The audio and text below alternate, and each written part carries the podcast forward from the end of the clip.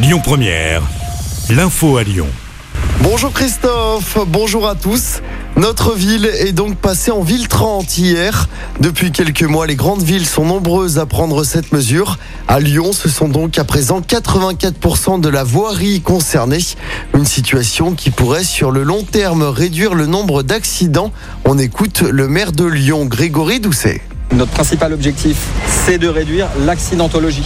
Et l'accidentologie, elle concerne principalement les piétons. Beaucoup d'autres villes, notamment européennes, qui ont déjà fait ce choix de passer à, 30 km à l'heure. Je pense bien sûr aux villes espagnoles euh, ou néerlandaises, mais aussi euh, des villes comme Bruxelles, Paris bien sûr, pas loin d'ici Grenoble, et qui ont pu démontrer très concrètement, chiffre à l'appui, qu'effectivement l'accidentologie était réduite de manière extrêmement significative. En moyenne, 40 à 50% d'accidents et d'accidents graves en moins. Donc c'est pas rien, ça permet de sauver des vies. Et on rappelle hein, que durant le premier mois, aucune verbalisation ne sera dressée par la police. Un corps repêché dans la Saône mardi à Lyon.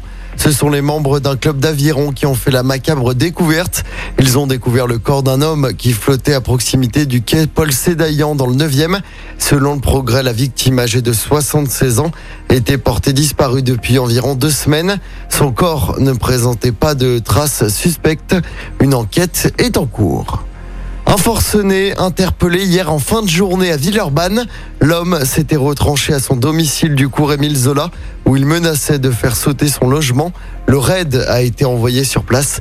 Le suspect a finalement été placé en garde à vue. La fin de la trêve hivernale ce jeudi. Depuis le 1er novembre, les propriétaires ne pouvaient pas expulser les locataires en difficulté de paiement. À Lyon, un rassemblement est organisé ce soir à 18h dans le 3e.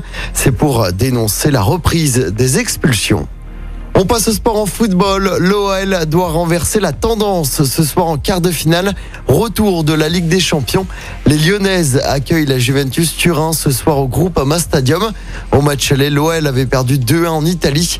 Coup d'envoi de ce match très important à 21h. Et puis du basket également à suivre ce soir. L'Asvel joue en Coupe d'Europe. Un déplacement sur le parquet du Maccabi Tel Aviv. Coup d'envoi à 20h05. Écoutez votre radio Lyon Première en direct sur l'application Lyon Première, lyonpremière.fr et bien sûr à Lyon sur 90.2 FM et en DAB+. Lyon Première